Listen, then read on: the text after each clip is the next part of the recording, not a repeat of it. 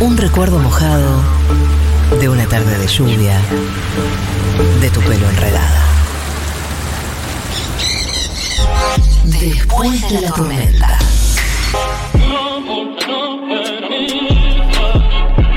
Bueno, todos unidos triunfaremos. Ha tenido una decisión. Qué país que te sorprende todos los días, ¿no? María del Mar. Eh, no hay un minuto de paz. Eh, literalmente no hay un minuto de paz. Comunicado sea, oficial del ex presidente del bloque del Frente de Todos. Así como escuchas, Máximo Kirchner acaba de renunciar a la presidencia de la Cámara del Frente de Todos en diputados. Dice eh, Máximo Kirchner.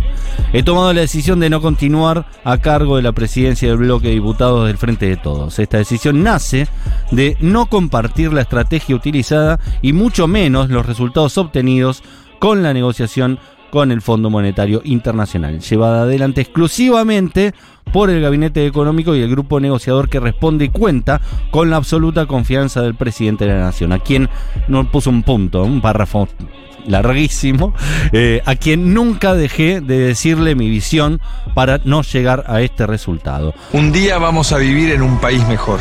Permaneceré dentro del bloque para facilitar la tarea del presidente y su entorno. Es mejor dar un paso al costado para que de esta manera él pueda elegir a quien crea que en este programa eh, con el Fondo Monetario Internacional, no solo en lo inmediato, sino también mirando más allá del 10 de diciembre de 2023. Bueno. eh, Es la renuncia de medio gabinete, eh, eh, pero por otros medios, por- Eh, en otro sí, poder del Estado.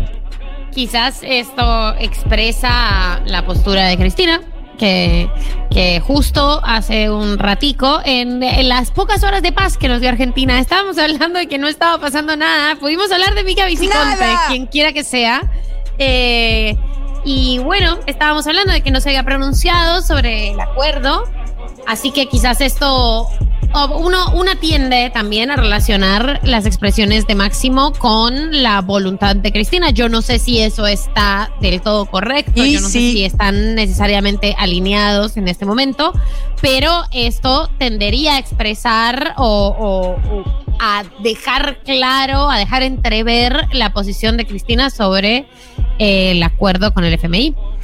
Tremendo. Eh, en algún punto nosotros decíamos con Rosu que en la teoría del rayo albertizador, que lo albertizaba todo, que la única que tenía la kriptonita para no albertizarse era Cristina. Tranquila, Cristina. Así que Eh. quizás Máximo, al ser del, de- extraterrestre, ven- venir del mismo planeta como Superman, eh, debe tener también eh, la kriptonita. Es decir, no, no Está- pudo ser está albertizado. luchando con uñas y dientes para no albertizarse. Obviamente todavía yo creo que está muy pronto para hacer más análisis que Sí, eso. la verdad como yo no que esas, que esas conjeturas yo tampoco sé. eh, pero ríos de tinta eh, se escribirán sobre esto y sé, Argentina, que no lo soltarás. Así que Error, error. antes de sumergirnos profundamente en lo que es eh, esta crisis, podríamos decir, o este movimiento político, ya se está rumoreando, no está chequeado, que Alberto dice que podría hablar a las 8 de la noche.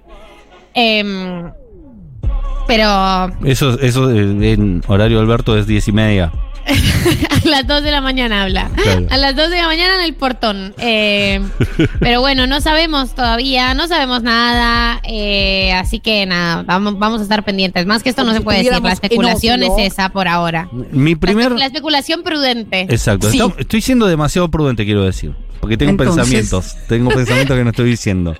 Puta. Pero lo primero que me viene a la cabeza como un relámpago es la plaza, with Lula and eh, eh, Pepe Mujica, que hab- hablaron técnicamente de esto eh, ante la multitud. Que eh, Cristina le, le dijo algo de, que tenía que hacer con el fondo y Alberto le respondió ante todo su público, porque el público estaba ahí por Cristina. eh, quédate tranquila, Cristina, no te voy a defraudar, voy a hacer lo que haya que hacer con el fondo. Bueno, parece que al final. Tranquila, Cristina. Eso, eso mismo fue. ¿Te ¡No! acordás? Ay, sí. No estamos viviendo en la Argentina con la tranquilidad que solíamos hacerlo. Eh, no, nunca hemos vivido en la Argentina con tranquilidad. Eh, qué intensidad. Eso. Sé, sé que no soltaremos esta noticia hasta exprimir el último análisis. Yo ya quiero leer el de Noé Barral Guerrera eh, y el de Diego Genut que son como, o sea, son, son los que leo. Pero Bien. voy a leer todos igual, voy a leer toda la, o sea, la cantidad de falopas que voy a consumir de esta crisis política es inédita.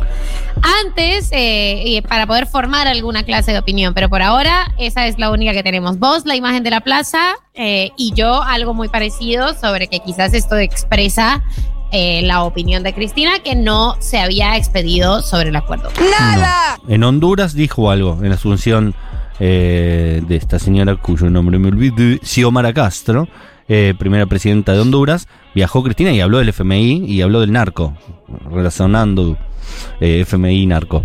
Eh, buenardo estuvo. tiró, tiró una magia ahí. Muy fuerte. Bueno, esto es un momento. un mix, un mix. Esto es un momento, pero aún. Este es momento Perón. eh, esto es se suma a uno de los momentos Perón epistolares, que habrá muchos momentos Perón epistolares, porque yo impactadísima estoy con la cantidad de cartas y la perfección de las cartas de Perón. En este caso, y para este momento Perón, como estamos empezando con los momentos perones, eh, un recuento de qué se trata esta sección. Como ustedes saben, yo no soy de acá y flasheo mucho con muchas cosas de acá y soy muy obsesiva con cosas de acá que me parecen importantes y sobre todo con cosas de acá que me parecen importantes como la mística, ¿no? Cosas que tienen mística, que es algo que me cuesta muchísimo eh, comprender porque creo que su comprensión y su proceso es totalmente sensible eh, de, la Argentina, ¿no? Uno no, no puede explicar la mística, uno la siente. La mística se siente.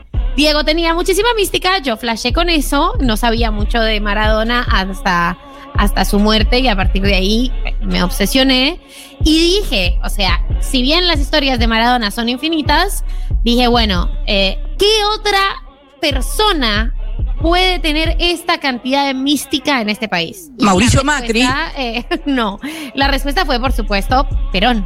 Eh, la, la persona que inventó, eh, casi que inventó, la- o sea, San Martín quizás dio como un, un espolvoreado de mística, pero Perón la, la describió. Perón describió la mística por primera vez. Porque Perón, Eh. aparte de eso, dejó una obra escrita. Dejó una obra escrita, dejó horas y horas de video. El footage de Perón bajando línea es un montón de el Perón poliamoroso, grabando mensajes para todos, todas y todes, desde Puerta de Hierro y que cada quien haga lo que quiera con el mensaje. Eh, es fantástico, como dejó doctrina y eso es fantástico y es increíble. Y es hermoso revisarlo desde el presente y para mí es hermoso revisarlo desde cierta distancia. Es decir, eh, en mi casa no había un cuadro de Perón en la cocina. Opa, chiques. Eh, mírame qué no, linda. no. No llores, mi amor. En mi Había. casa no había un cuadro de Perón en la cocina porque no, no, no. no, no, no correlation, madre. María, no, María no, Elena. Había un Jeep Willis. o sea, ¿Qué había? Te iba a preguntar eso. ¿Hay como un héroe nacional, o al menos en tu familia, un héroe nacional político? No, mi familia es eh, medio apolítica. eh, es medio. María tiene la razón, medio- históricamente. Medio política, ponele un poco. Eh, mi- a mi mamá le molestaría mucho que yo esté diciendo esto, pero sí, eh, la verdad es esa. Mi papá Eh, tenía. esa partidaria, Capital. capaz. Eh, no, no, vota y vota siempre bien, o sea, vota lo que uno votaría. A veces vota a regañadientes lo que tiene que votar. eh, a veces vota Petro a regañadientes, eh, que es lo que hay que hacer, eh, pero vota bien, digamos. Es cierto, es cierto. Eh, pero no, no recuerdo nunca campaña, no recuerdo que hubiera campaña partidaria. Me habría gustado que hubiera un cuadro de Gaitán, eh, no lo había. Había en la finca de mi abuelo un cuadro de Gaitán. El de la telenovela, decís vos. Eh, ¿Qué? ¿Qué telenovela? El de Betty de la Fea. Y María en esa época tenía un ¿Qué amigo imaginario. Ah, no, no Fernando Gaitán. Jorge Eliezer Gaitán, que es como nuestro Perón, pero lo mataron. Bueno, acá estuvimos cerca, nos bombardearon la Plaza de Mayo. no, no lo mataron. Bueno, vamos justamente eh, con esa historia, de hecho, con una de esas historias. Este es eh, el primer encuentro que voy a describir eh, entre Perón y Aramburu. Después, cuando yo esté más canchera con esta columna y ustedes me sigan queriendo un poco más, me voy a expedir sobre Aramburu y sobre lo que pienso en el fondo de mi cabeza sobre algunas de esas cuestiones eh, que tuvieron que ver con el asesinato de Aramburu, pero en este caso Estamos apenas unos meses después del 16 de septiembre del 55, que es cuando le hacen el golpe a Perón. Perón se va del país, eh, se exilia.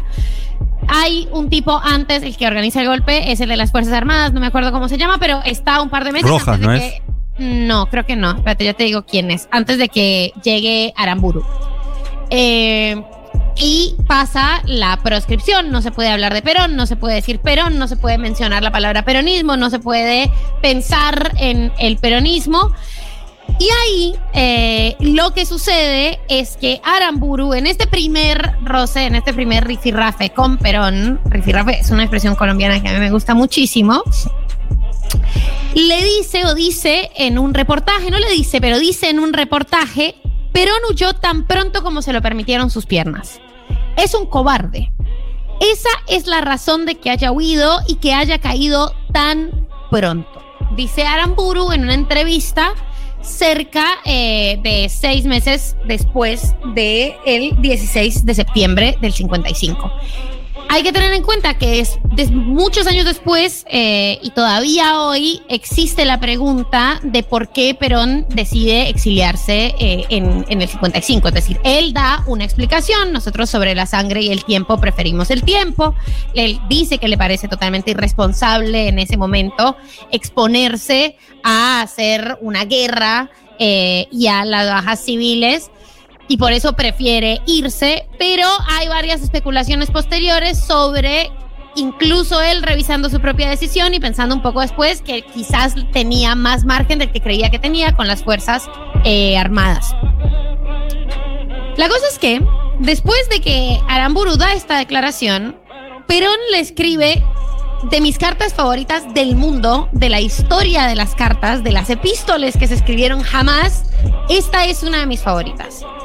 Le escribe desde Panamá el 8 de marzo de 1956 al general Aramburu. He leído en un reportaje que usted se ha permitido decir que soy un cobarde porque ordené la suspensión de una lucha en la que tenía todas las probabilidades de vencer. Usted no podrá comprender jamás cuánto carácter y cuánto valor hay que tener para producir gestos semejantes. Para usted, hacer matar a los demás en defensa de la propia persona y las propias ambiciones es una acción distinguida de valor. Para mí, el valor no consiste ni consistirá nunca en hacer matar a los otros. Esa idea solo puede pertenecer a los egoístas y a los ignorantes como usted. Tampoco el valor está en asesinar a obreros inocentes e indefensos, como lo han hecho ustedes en Buenos Aires, Rosario, Avellaneda, Berizo. Esa clase de valor pertenece a los asesinos y a los bandidos cu- cuando cuentan con la impunidad. No es valor atropellar los hogares humildes argentinos, vejando mujeres y humillando ancianos, escudados en una banda de asaltantes y sicarios asalariados, detrás de la cual ustedes esconden su propio miedo. Si tiene dudas sobre mi valor personal, que no consiste, como usted supone, en hacer que se maten los demás, el país tiene muchas fronteras. Lo esperaré en cualquiera de ellas para que me demuestre que usted es más valiente que yo. Lleve sus armas porque el valor al que me refiero solo se demuestra frente a otro hombre y no utilizando las armas de la patria para hacer asesinar a sus hermanos. Y sepa para siempre que el valor se demuestra personalmente y que, por ser una virtud, no puede delegárselo. Hágalo, solo así me podría probar que no es la gallina que siempre conocí. Si usted no lo hace y el pueblo no lo cuelga como merece y espero, por salvaje, por bruto y por ignorante, algún día nos encontraremos. Allí le haré tragar su lengua de irresponsable. Juan Perón, general. Eh, es totalmente espectacular. Te digo, es medio borgiano. Muy bien. Es, o sea, tiene todo. un duelo. Tiene, tiene gallina de Marty McFly. Eh, Sí. tiene, tiene un Segurola y Habana, pero tiene, Tiene un un pre-Segurola y Habana. O sea, es el precursor, la génesis de Segurola y Habana, que es mucho más hermoso que es. El país tiene muchas fronteras. Lo espero en cualquiera de ellas. Hermoso. En alta mar. Es demasiado grandioso. ¿Cómo se puede tener a Perón? Hay cosas como que me parecen un montón. Es una bocha haber dejado este testimonio tan bien escrito. Te espero en la calle. Eh, Lo resolvemos en la calle, pero bien escrito. Pero además está hablando, o sea, están hablando un dictador y un exmandatario. El nivel de cómo me viene a decir gallina es impresionante. Cosa que sabemos y volvemos a chequear eh, en la historia a los varones heterosexuales no les gusta que se los acuse de cobardes. No. Es, es algo como que sucede, ¿no? Es un, hay algo que, que se gatilla, hay una cuestión eh, muy eficiente, un dispositivo muy eficiente que detona una consecuencia inmediata. Eso para las personas que no son cobardes. Las personas eminentemente cobardes te dicen cobarde y decís, bueno, bien, me está describiendo, gracias. Eh, no lo estoy insultando, lo estoy describiendo. Claro. Así Si me decís que cobarde, digo, bueno, está bien. yo qué sé. no tengo un problema. Eso no es medio cobarde. Es una- sí, qué sé yo, no sé. Hay Es una cosas que me dan condición de la miedo. vida. Claro, pero además para Perón era totalmente ofensivo Sí, bueno, después militar. de, o sea, una cosa de que se Porque había no sé si ido, le sabías. dice cagón, eh, básicamente, que se había, que había huido. eh, en un momento en el que obviamente Perón además tiene un argumento eh, increíble a su favor y el más humanista de todos, que es, era hacer una guerra sangrienta si yo me quedaba a enfrentar eh, las Fuerzas Armadas con las que estaban haciendo el golpe. Después, de vuelta, después hay varias revisiones sobre si le daba o no le daba, si tenía o no tenía margen. Dicen que incluso él hizo alguna revisión eh, y pensó, debía haberme quedado y resistir. Eh, después también hay una teoría que dice que no quiso eh, resistir porque estaba un poco cansado también. Digo, o sea, sabía que tenía margen, pero que iba a ser un montón. ¿Por qué paja? Y, claro, y la suya que es, no, no tenía margen. Y, No, igual para mí fue la decisión correcta. por supuesto, qué sé yo. Una guerra pero civil necesaria. Innecesaria y además de eso hay que armar eh, una oración como entre la sangre y el tiempo, nosotros elegimos el tiempo. ¿no? Es hermosa esa frase. Es totalmente espectacular, o sea, es totalmente espectacular.